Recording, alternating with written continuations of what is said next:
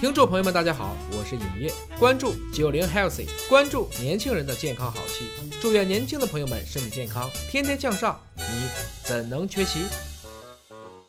健康好戏现在开演，大家好，我是大葱，本期为您请到的是毕业于南洋理工大学的生物医学工程博士伯恩老师，伯恩老师好。大众同学好，那么今天呢，我们跟伯恩老师聊一聊他在留学期间所搜罗到的好吃的。你在吃上对自己有没有要求？我的话，我觉得是一个典型的重庆人，因为重庆四川的男孩子的话呢，大部分男孩子呢会自带这个做饭的属性。我个人平时的话是比较爱做饭的，因为留学到新加坡嘛，那实际上新加坡的话是一个华裔为主的一个社会，嗯，大概百分之八十是这个华裔，那这样他们的很多饮食习惯的话呢，也是受到中国这边的深刻的影响，因为早年的话有很多这个东南沿海的这个劳工，然后是下南洋，到了南洋扎根下来以后的话，他们的很多饮食的话，实际上跟我们这个东南这边的一块的话，实际上是一样的。嗯，那比如说我们国内的话有个这个叫沙茶酱，哎，对对对，对吧？那我们牛肉火锅的，对，没错。那我实际上我们在这个东南亚一带的话，然后叫这个沙爹酱，好像是不是大家也就稍微的对不点儿不同的酱，或者是他们就是同祖同宗的，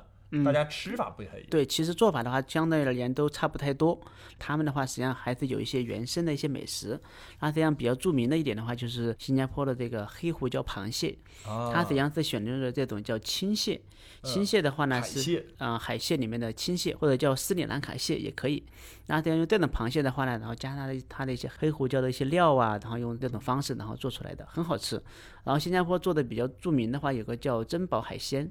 啊，珍宝海鲜的话，就是一般是我们有重要的朋友来，有重要的客人来，对吧？有这个老朋友多年不见，老朋友来了以后，我们就珍宝海鲜招待他。这个时候一定是招待的相当到位的。珍宝海鲜里面都有些什么样的看家名菜啊？基本上你能想到的海鲜它都有，它实际上是有一个呃类似于一个很大的一个水族箱。那水族箱的话呢，上面有个梯子，梯子两侧也是水族箱。也就是说，你通过梯子从下往上走的过程中，你看见了说大龙虾，OK 点，多宝鱼，OK 点，都安排上，只要你的钱包是鼓鼓的就没有问题。所以到了新加坡以后啊，你特别是新加坡也是一个四周环海的这么一个国家，那海产必然是相当丰富了。大家吃的时候也会享用到各种各样的东南亚特色风味儿的这种美食，而且据说他们那边儿还特别喜欢一些，比如东南亚特有的香料来制作的菜品呢、他们是不是还喜欢用什么香茅啊？呃，香茅草也有，但由于我个人对那个味儿不是很能接受，所以我通常喜欢二荆条的味道是吧？我还是喜欢二荆条和这种辣椒的味道，而且还有一点就是说，新加坡的话呢，相当于是它有很多的这种川菜或者重庆菜，包括这个东北的猪肉炖粉条、小鸡儿炖蘑菇这些，或者这些烧烤啊啊或者拔丝地瓜这种典型的东北菜，在新加坡都可以吃到。也就是说，新加坡有一个红灯区，合法的红灯区叫牙龙。那么牙龙的话呢，相当于是这个区域的两条街道。但是牙龙的话，大部分除了这两条街道，其他的地区的话呢，都是一个美食的区域。你在这个地方的话，你可以找到东北的炖菜，你可以找到辽宁锦州的烧烤，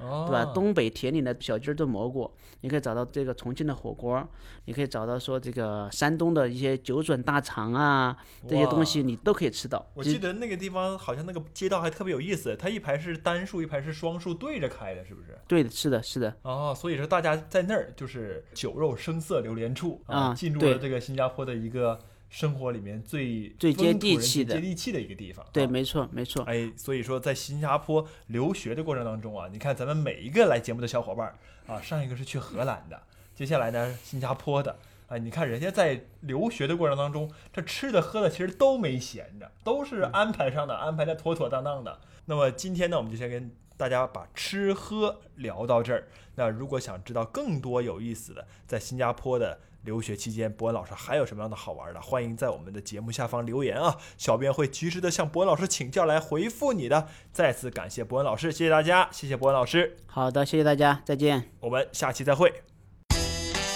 九零 Healthy 专属九零后的健康好戏，